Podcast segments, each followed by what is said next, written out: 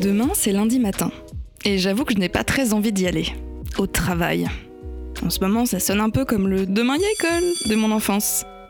Je suis dans mon entreprise depuis plus de 4 ans, et l'autre jour, alors que je remettais un peu toute ma vie en question, que j'y cherchais du sens, je me suis mise à flâner sur les sites d'offres d'emploi. Alors que je déroulais le site internet d'une agence concurrente, à base de Webflow et d'animation design, voilà que je suis tombée sur un chiffre étonnant. En 3 ans, le nombre de départs volontaires est de 0. Et ça m'a fait réfléchir sur les indicateurs de bonheur dans une entreprise. C'est quoi être heureux dans son job aujourd'hui? Qu'est-ce qui fait qu'on reste dans son entreprise? Être au bon poste? Avoir un bon salaire? Des collègues sympas? Avoir un baby-foot dans le hall? Est-ce qu'on peut être heureux chez soi et malheureux au travail? Est-ce que l'entreprise doit contribuer à notre bonheur? Plein de questions pour un dimanche soir, hein?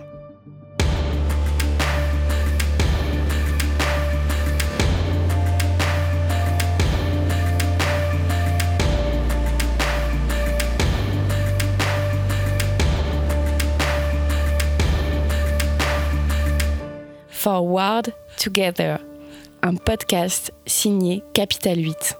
Chaque mois, des rencontres et des réflexions qui secouent l'entreprise et interrogent le rôle du travail dans le monde de demain.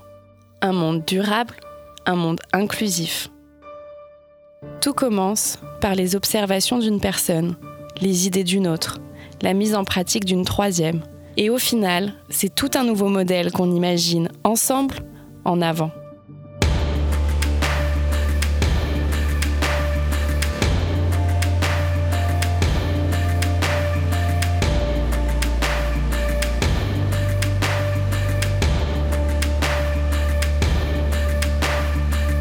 Forward Together.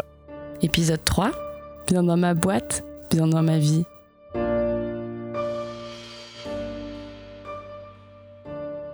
Henri Salvador disait Le travail, c'est la santé. Mais le bien-être, ça rentre dedans ou pas?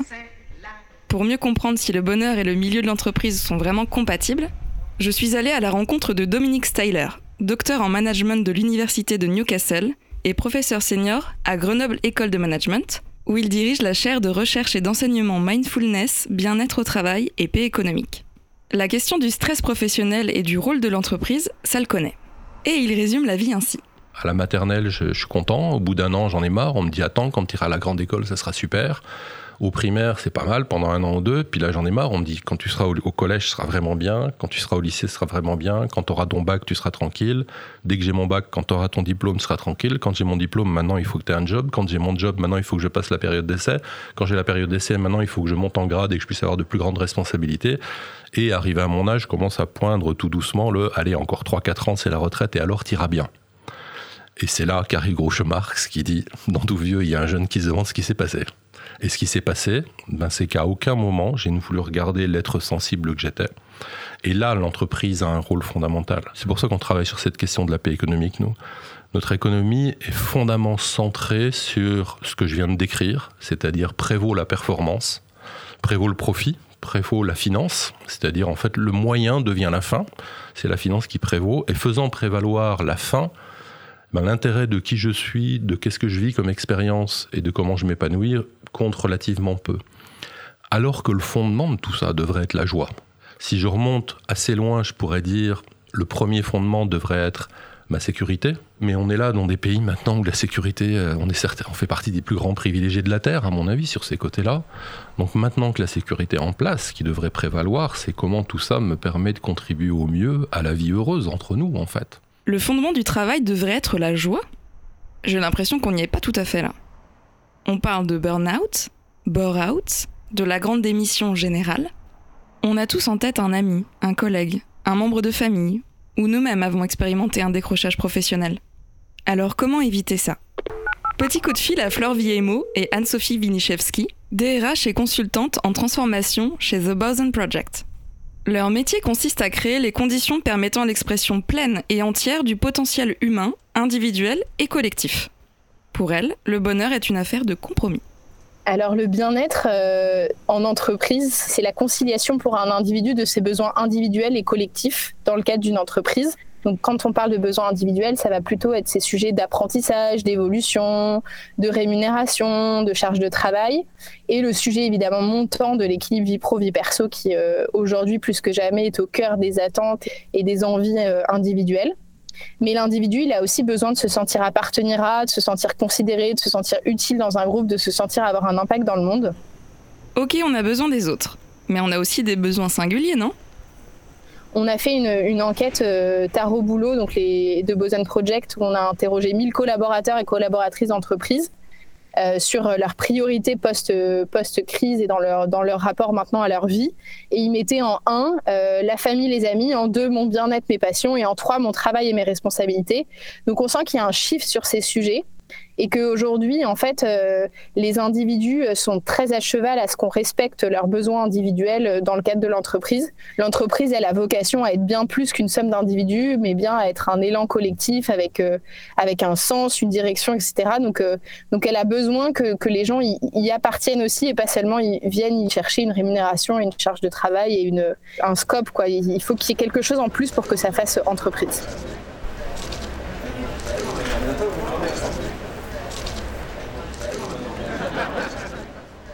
Bonheur, c'est quelque chose qui donne de l'énergie, de l'inspiration, mais c'est aussi, on dit, ça a une valeur instrumentale, c'est-à-dire que ça a d'autres vertus, ça permet de, ça permet de créer de la confiance, ça permet de créer de la performance, ça permet de créer de l'engagement. Et donc la finalité première, c'est que les gens soient plus épanouis. Et mais comme bénéfice secondaire, il y a aussi, ils travaillent mieux euh, pour l'organisation. Celui qui vient de nous donner sa définition du bonheur, c'est Alexandre Jost, de la fabrique Spinoza. Le bonheur, c'est un peu son outil de travail. La raison d'être de la fabrique, c'est de placer le bonheur au cœur de notre société, chez les décideurs, au sein des organisations et sur les territoires. Et il constate le chemin parcouru. Car le lien entre épanouissement et performance n'a pas toujours été une évidence. Oui, il y a une évolution très nette. Euh, au départ, c'est un terme qui surprenait, qui choquait, pour lequel on avait besoin de démontrer aux entreprises les plus focalisées sur euh, leur rentabilité qui avait un véritable impact euh, sur la performance. Puis, euh, avec euh, le, cette notion, c'est un peu effacé et ah, cela a été accéléré avec le, Covid. tout d'un coup, on a vu que lorsqu'on a le moral dans les chaussettes, eh bien, on travaille pas bien. Et aujourd'hui, en sortie de crise, les entreprises comprennent la nécessité humaniste de s'occuper des individus qui vont pas bien et leur intérêt il n'y a plus besoin de démontrer que bonheur égale performance, euh, ni d'un point de vue éthique, ni d'un point de vue opérationnel. Le malaise s'installe et des premiers cas de suicide sont recensés. À entendre ces militants, l'histoire de Jean ne serait pas unique et de s'interroger sur les causes qui ont poussé trois... Ils se retrouvent sur leur lieu de travail, au pied de cet immeuble, d'où s'est jeté vendredi...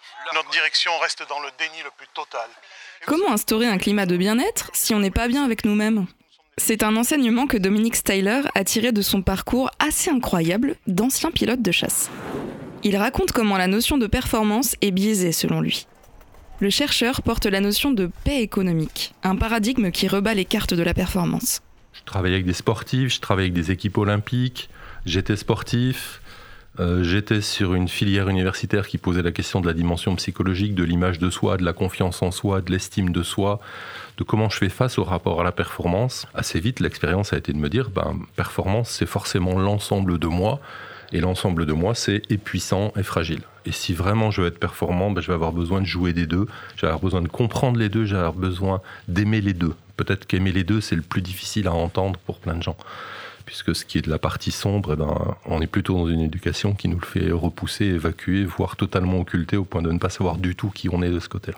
Quand je suis un athlète olympique, l'erreur majeure, à mon avis, c'est de le faire travailler comme s'il était quelqu'un d'idéal, de performant, qui a toutes les chances de gagner une médaille, ce dont on n'affiche aucune idée, au moins pour une raison majeure, c'est qu'on ne maîtrise pas les adversaires. Donc tout ce qu'on peut faire, c'est travailler au mieux sur ce qu'on sait faire. Donc ça veut dire quoi? Ça veut dire faire effort, ça veut dire s'entraîner, ça veut dire mettre tout le cœur qu'on peut mettre dans cette situation-là, en essayant de faire le mieux possible ce qu'on sait faire, et en acceptant l'idée que là-dedans, je vais, aussi avoir ma part de fragile, je vais aussi avoir ma part de tension, je vais aussi avoir ma part de stress, mais que plus elle sera intégrée, plus elle sera acceptée, et tout à l'heure j'ai pris le verbe aimer, je vais le reprendre, plus elle sera aimée, ben plus j'ai de chances que le moment venu, elle soit... J'allais dire le moins perturbante, mais ça serait encore la rendre négative, elle soit la mieux intégrée possible. Et du coup, elle fasse vraiment partie prenante de, de ce qui va se dérouler dans la performance. C'est la fragilité qui fait notre force finalement. Et dans le milieu de l'entreprise, c'est une problématique récurrente, mais encore peu assumée. Pourtant, il faudrait la cultiver. Puis je vais faire d'efforts pour cacher sous tout ça mes fragilités, mes difficultés. En fait, plus je suis en train de créer les conditions qui vont me mettre de plus en plus en tension, puisqu'à chaque fois que je crée une nouvelle carapace, ben, je viens de créer une nouvelle condition qui, si elle est découverte, va encore amplifier l'écart qu'il y aura entre ce que j'ai fait voir de moi et qui je suis réellement. Le guerrier avance la poitrine déployée, c'est une phrase d'Indien d'Amérique du Nord, alors que si dans cette performance-là, je peux avancer au plus clair avec tout ce que je suis, puissant et fragile, alors l'écart entre ce que je suis en train de faire valoir au monde et qui je suis est relativement faible. Donc le risque qu'on découvre que je suis cet être faible et fragile est relativement faible aussi. Et j'ai du coup beaucoup plus de, facilité à pouvoir aller vers ma performance tranquillement.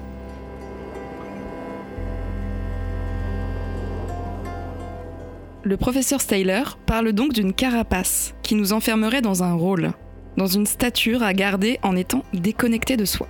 Alors, ouvrir le programme vulnérabilité dans son application de méditation Petit Bambou, ça a du bon? L'entreprise ne doit pas nous rendre heureux, elle doit y contribuer. Enfin, c'est ce que nous dit Alexandre Jost.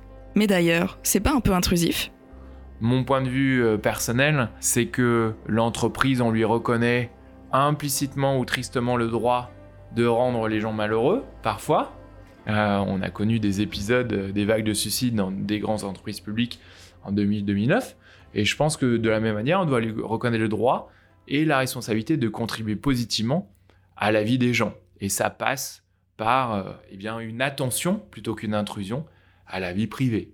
Appeler un collaborateur pour savoir si il n'y a pas une solution de garde qui peut être imaginée alors que l'un des enfants est qu'à contact, eh bien, c'est euh, faire preuve d'altruisme, de, gentillesse, plutôt que d'intrusion. Je pense que l'enfer peut aussi être pavé de, de bonnes intentions. Et alors, ça se mesure ça, la gentillesse? Pour moi, il n'y a pas de différence entre mesurer l'épanouissement des collaborateurs ou mesurer la performance de l'organisation sur ce sujet-là. Peut-être euh, simplement dire que dans la mesure où l'entreprise n'est pas responsable entièrement et heureusement euh, de l'épanouissement des, individus, parce que, un, ça serait totalitaire, et deuxièmement, ça serait euh, inexact, puisque la vie est faite de beaucoup de facettes, et eh bien dans cette mesure-là, l'entreprise, elle peut examiner sa contribution à l'épanouissement des individus. J'aime beaucoup l'idée que aujourd'hui, une organisation, elle se doit d'accompagner les moments faibles. Les moments faibles, c'est les moments de dépression, les moments où tout d'un coup on a deux enfants bas âge comme moi, le moment où on doit s'occuper de ses parents qui sont vieillissants.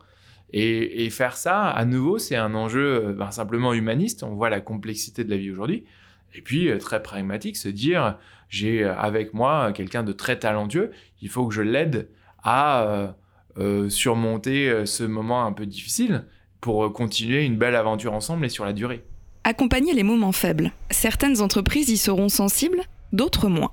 Et c'est pourtant ce qui pourra faire la différence demain pour garder et attirer des talents. L'essentiel pour Flore du Boson Project, c'est de se poser les bonnes questions.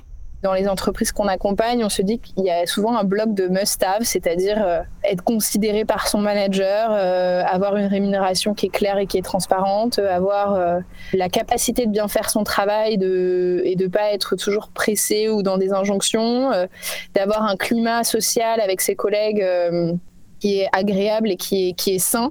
Ça fait partie un peu des composantes euh, indispensables à mettre en œuvre quand on a envie que des gens euh, travaillent ensemble et travaillent ensemble à un projet commun. Et ensuite, selon les entreprises, selon les individus, on peut aller investir des champs qui vont être euh, plus poussés sur certains curseurs qui sont nécessaires ou qui sont importants. On peut mettre le, curseur sur l'apprentissage, on peut avoir des expérimentations en termes de management, euh, mais euh, la question quand même, c'est quel est le socle minimum qu'une entreprise doit permettre à son collaborateur pour que le travail en équipe se fasse dans de bonnes conditions? Ça me paraît quand même être une question hyper importante à se poser.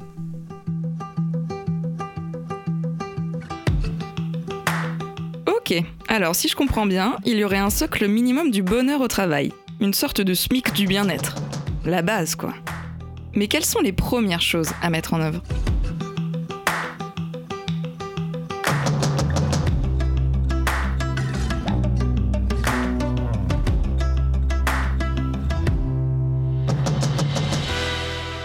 Veux transformer quelque chose, si je veux transformer un système, une organisation, notre propos est de dire j'ai aussi besoin d'avoir un minimum de transformation sur moi. Si je veux pouvoir mieux comprendre comment mes processus dans l'entreprise créent des tensions, ben, il faut aussi que je vois pourquoi j'ai préféré ce processus à tension que ce processus sans tension. Donc la première chose que font certains de nos partenaires, c'est vraiment de mettre en place des programmes dont l'objet va être la personne. Amélioration de la santé, y compris physique, mais aussi la santé mentale, amélioration du bien-être, mise en place de dispositifs qui vont tenter de réduire les tensions pour la personne, et en parallèle, mise en place de dispositifs qui vont tenter d'améliorer l'épanouissement. Euh, Hewlett Packard, qui est un partenaire, depuis des années, a mis en place tout un programme autour de la pleine conscience. Donc quelque chose très centré sur la personne. Je pense que le bonheur au travail est le résultat d'une transformation globale de l'organisation qui met à profit euh, l'ensemble de ses composantes et de ses fonctions et donc, euh, ça passera euh, par euh, une transformation de la gouvernance, c'est-à-dire de voir comment la décision peut être partagée, comment les collaborateurs sont impliqués de telle sorte à eh bien, trouver du sens dans, dans, leur travail. Ça passera par un management qui, lui, est réinventé autour de l'écoute, de la bienveillance, du soutien émotionnel. Rappelons-nous que 22,6% des Français étaient en état de dépression mm, il y a un an. Et donc, une entreprise doit se transformer vers euh, non seulement une pourvoyeuse de, travail et de sens, mais aussi euh, un lieu qui permet de soutenir émotionnellement les individus ben, afin qu'ils ne lâchent pas la rampe, mais aussi qu'ils soient en capacité de travailler. La place du manager est fondamentale. Et pour que le bien-être soit un sujet entendu et pris en compte, le mouvement doit être ascendant. Un PowerPoint avec de jolies phrases, ça ne suffit plus on s'est quand même rendu compte que les grandes guidelines euh, à l'échelle centralisée euh, qui tombent euh, dans toutes les équipes, ça, ça, marche pas parce que c'est pas adapté, c'est pas réfléchi, c'est pas, c'est pas approprié. Et en fait, la, plupart des entreprises sur les sujets de bien-être au travail, ils ont redonner beaucoup de place à leurs managers d'équipe. Et en fait, ce sont les managers d'équipe qui ont dit, euh, bah voilà, c'était quoi le bilan, comment vous vous projetez, euh, ce serait quoi nos rituels d'équipe auxquels vous êtes attachés, euh, c'est quoi nos nouvelles règles, est-ce que c'est de se voir une fois par semaine tous ensemble? Et en fait, les repères ont été bien repositionnés au niveau managérial, ce qui fait qu'en fait, ça devient le manager repère, le manager euh, qui, assure les fondamentaux, et puis des pactes sociaux qui sont redéfinis au niveau euh, d'équipe. Et ça, euh, il y a beaucoup, beaucoup, beaucoup d'entreprises qui, ont, qui ont eu ces discussions au niveau équipe et pas uniquement au niveau finance, RH et DG. Le conseil le plus fondamental que je donnerais aujourd'hui, ça serait de penser la transformation de manière descendante et ascendante, c'est-à-dire avoir une intention claire exprimée par le top management en termes d'épanouissement au travail, et en même temps de créer, puis mobiliser développer une communauté d'ambassadeurs internes de la qualité de vie au travail, parce que ce sont eux, ces individus qui spontanément ont envie d'agir sur le sujet, qui intimeront un mouvement, une véritable dynamique qui gagnera l'ensemble de l'organisation. D'ailleurs, des responsables de la qualité de vie au travail, ça s'appelle des Chief Happiness Officers dans certaines entreprises on comprend maintenant que leur rôle est clé, un peu comme des délégués de classe. Ils partent du bas et remontent à la direction les ingrédients du bonheur. Ça crée de la confiance. Et la crise sanitaire a permis de remettre la confiance à l'ordre du jour. On a vu qu'il y a certaines entreprises qui ont euh, laissé le choix à leurs collaborateurs du nombre de jours en télétravail, donc à, travers une formule. C'est très novateur comme système parce que du coup, il y a le choix qui est au, cœur. Ça permet de, de réduire le risque d'inéquité parce qu'on propose à tout le monde la même chose et c'est à chacun de se positionner. Et en fait, ça donne aussi beaucoup de responsabilités aux, collaborateurs parce qu'on leur dit, tu as le droit à ces jours de télétravail, mais en revanche, droit et devoir, ce qu'on attend de toi, de toute façon, c'est ça euh, euh, dans le cadre du travail. Donc, euh, en tout cas, ces nouvelles modalités de confiance, de considération à l'aune du télétravail et un peu en dehors du contrat de travail sont très intéressantes à regarder parce qu'elles disent autre chose des rapports employé-employeur. Au-delà de ça, l'entreprise doit être un lieu d'expérience aujourd'hui. Mais mettre un baby-foot dans le hall ou repeindre des murs, est-ce que ça suffit? Alors, il y a quelques années, j'aurais trouvé ça gadget de me dire on peint les, murs, on met un baby-foot et on, et on amène des corbeilles de fruits. Aujourd'hui, euh, après avoir réalisé notre étude Nouveaux espaces de travail et expérience collaborateur, je vois que l'espace en fait conditionne les rapports humains, conditionne la capacité à bien réaliser son travail, conditionne la prise de décision Et donc la transformation de l'espace, accélérée par la pandémie, elle est fondamentale. Je vais prendre un exemple. Euh, si on est en incapacité à rassembler quelques collègues rapidement pour faire une mini réunion afin d'enlever euh, un caillou dans la chaussure sur un projet, alors le projet, euh, il, tourne à la catastrophe. Et c'est un exemple pour révéler cette révolution de ce qu'on appelle le activity-based working. C'est le fait de designer des espaces en fonction des activités et pour leur trouver les lieux adaptés à chacune d'entre elles c'est marrant parce que ces salles de sieste, ces baby-foot, euh, ces salles de sport, c'est des symboles aujourd'hui. Mais c'est ça qui est super intéressant. Et aujourd'hui, en fait, il y a beaucoup de beaucoup beaucoup d'énergie qui est déployée euh, sur le sujet des bureaux par les DRH, par les directeurs immobiliers. Parce qu'en fait, le bureau qui avant était un, un peu le haut lieu euh, de l'expérience collective, il est complètement éclaté. Aujourd'hui, on est chez soi, on est au bureau, on est dans des coworking, etc. Et que le jeu, d'aujourd'hui, c'est d'essayer de recréer un peu cette unité et cette, cet espace-temps dans lequel on échange, dans lequel euh, on peut aussi être spontané euh, et dans lequel on peut se retrouver. Donc euh, ça, c'est intéressant parce que la question qui se pose, c'est comment est-ce qu'on reconstruit cette expérience dans les lieux, dans un environnement qui, nous met en fait dans les bonnes conditions. Comment rendre un espace favorable au bien-être? Pour répondre à cette question, je suis allée à la rencontre de Vincent Lazzaroni. Il a cofondé Interface, une société dédiée à la mutation des immeubles de bureaux en lieu de vie. Il conçoit et anime des espaces et des services générateurs d'expérience, de performance et de fierté d'appartenance. Il m'a raconté son travail sur Capital 8. Pour moi, la, la premier facteur clé euh, pour susciter du bien-être, c'est les espaces extérieurs et la lumière en général. Ça a d'ailleurs été euh, une des premières euh, exigences qui nous a été remontée lorsque nous avons pris attache avec chacun des locataires en nous disant le site est remarquable.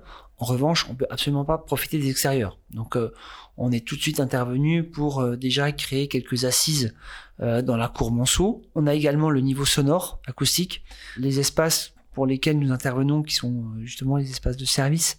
il est nécessaire qu'on puisse ambitionner qu'ils aient un usage assez continu tout au long de la journée et on ne peut pas ambitionner que euh, ces espaces qui peuvent créer donc des positions de travail alternatives ou des positions de détente ou d'échange soient configurés dans des locaux qui euh, n'ont pas de lumière naturel, qui n'ont pas une hauteur sous plafond euh, intéressante et qui soient complètement, on va dire, négligés en termes acoustiques. Rendre un espace favorable au bien-être, c'est d'abord cocher des cases importantes comme la lumière, l'insonorisation, etc. Mais c'est aussi donner envie aux collaborateurs de revenir. Il y a une euh, désertification assez importante des grands euh, districts d'affaires, avec, euh, cela va de soi, aussi une paupérisation de l'offre de service. Donc c'est sûr que lorsque le collaborateur vient au bureau, ce qui est déjà une question importante, puisque la question qui se posait avant Covid, c'est comment je viens, maintenant c'est est-ce que je viens? Et lorsque le collaborateur prend la décision de venir au bureau, il faut lui offrir en fait une expérience, une qualité de vie à l'intérieur de l'immeuble euh, qui soit la plus pratique pour lui et qui lui donne envie de venir et de revenir. C'est vrai qu'aujourd'hui, après des mois de confinement, sortir de chez soi devient une expérience en soi. Il faut qu'on y gagne à aller au travail. D'ailleurs, Vincent nous parle non pas de collaborateurs, mais d'habitants. Si on parle d'habitants, c'est qu'on devrait pouvoir y vivre au travail. Ce qui peut également euh, s'organiser, c'est de, pouvoir bénéficier de certains talents dans les entreprises pour en faire profiter d'autres euh, personnes dans l'entreprise pour se former à une activité particulière, par exemple pour laquelle on envisage euh, aujourd'hui des salles de réunion ou des espaces qui ont une double fonction, une fonction euh, primaire, comme se réunir, mais une fonction aussi secondaire qui peuvent être euh, des salles radio, qui peuvent être des salles de musique, qui peuvent être des salles de danse. C'est à l'initiative des collaborateurs, c'est aussi à l'initiative du propriétaire qui doit encourager et qui doit informer que ce type de service existe et on doit l'organiser parce que ça peut être effectivement dédié à une entreprise, mais ça peut être dédié à plusieurs entreprises. comme c'est le cas dans Capital 8. Et ça, il nous semble que c'est effectivement une des activités qui favorisent le bien-être, se sentir bien euh, non seulement dans un immeuble, mais aussi dans une organisation.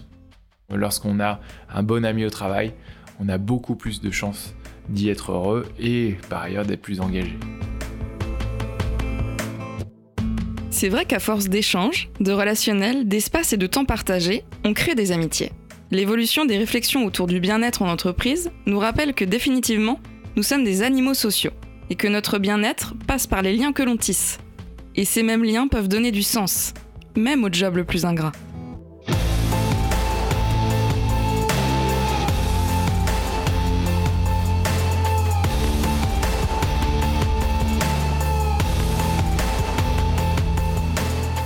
Auditeurs qui m'écoutent ont dû poser 100 fois la question mais qui je suis et pourquoi je suis fait? Et si seulement je pouvais trouver ma passion. En fait, le sens, surtout au travail, il est beaucoup plus le fait d'être content le matin d'aller travailler. Je suis content d'aller travailler avec cette personne parce qu'avec cette personne, ensemble, on va créer un truc vachement utile. Alors, j'ai des chances de trouver du sens, qui n'est plus le sens de ma propre personne, qui est le sens de ma personne dans ce contexte. Il y a là-dedans quelque part une forme de soumission. Je prends volontairement le mot parce qu'il est provoquant. Ce travail qui me soumet au collectif me permet réellement de trouver ma place et d'arrêter de croire que ma place devrait être en haut de la pyramide, ce qu'on pense à peu près tous, c'est-à-dire à la louche 9 milliards de pyramides, ce qui va pas tenir terrible. En fait, les entreprises aujourd'hui, de plus en plus, elles, ont envie d'avoir de l'impact, elles ont envie de, mener des, transitions, elles sont face à des transitions sociales, environnementales, sociétales de, inédites, et du coup, elles ont, elles ont besoin en fait de, l'engagement et, de la conscience de, chaque collaborateur pour mener ces transitions nécessaires. Le sujet de l'engagement, c'est pas un sujet euh, bonus, c'est un sujet de euh, l'impact qu'on a envie d'avoir demain sur les transitions qui sont, qui sont les nôtres. En fait, faire quelque chose qui a du sens pour soi et pour les autres, S'engager, comme le disait Flore, œuvrer collectivement à inventer des solutions, ça donne envie d'aller au travail. Et c'est la base d'un épanouissement personnel et professionnel. On passe tellement de temps au travail qu'il faut prendre soin de soi quand on y est. Les entreprises peuvent agir, mais les employés, eux, peuvent pousser le bien-être sur le devant de la scène. Pour finir, je me suis demandé ce qui les rendait heureux, mes experts du bien-être, histoire de m'en inspirer un peu. Et voici leur réponse. Moi, ce qui me rend heureux dans mon travail, c'est de revoir euh, tout simplement euh, mes collègues en ce moment. Et puis euh, de sentir que on arrive à créer de la cohésion entre les différentes personnes de la fabrique Spinoza, que la science alimente nos accompagnements, que les passeurs nous donnent de l'énergie et que la mayonnaise prend pour que le terme bonheur nous, nous rassemble. Aujourd'hui, le bien-être, ben je, le, je puise au quotidien dans mes missions, auprès de mes collaborateurs et avec mes clients. Je ne sais pas pourquoi depuis gamin j'adore la cornemuse, donc j'ai décidé de me mettre à la cornemuse. Ça me fait du bien parce que je fais quelque chose pour moi, ça me fait du bien parce que la musique me fait du bien, et je crois que ça me fait du bien parce que je trouve ça beau, même si des personnes qui m'écouteront trouveront que la cornemuse c'est pas sympa. Pour moi il y a une dimension esthétique. Euh, je pourrais dire à la fin, dans les périodes de ma vie dans lesquelles je me suis senti au plus bas, j'avais une petite phrase qui me trottait en tête, je, faisais, fais un peu de poésie. Et la petite phrase qui me trottait en tête était À la fin, il reste le beau. Cultiver le beau, le sens, la gratitude, ce sont les bases d'un climat de bien-être au travail. Ça passe par des petites choses. S'accorder une pause entre deux réunions, fêter les anniversaires, les départs, les arrivées. Tout ça permet de se sentir appartenir à un groupe, tout en valorisant sa singularité. Pour en somme, faire ensemble et être mieux avec soi.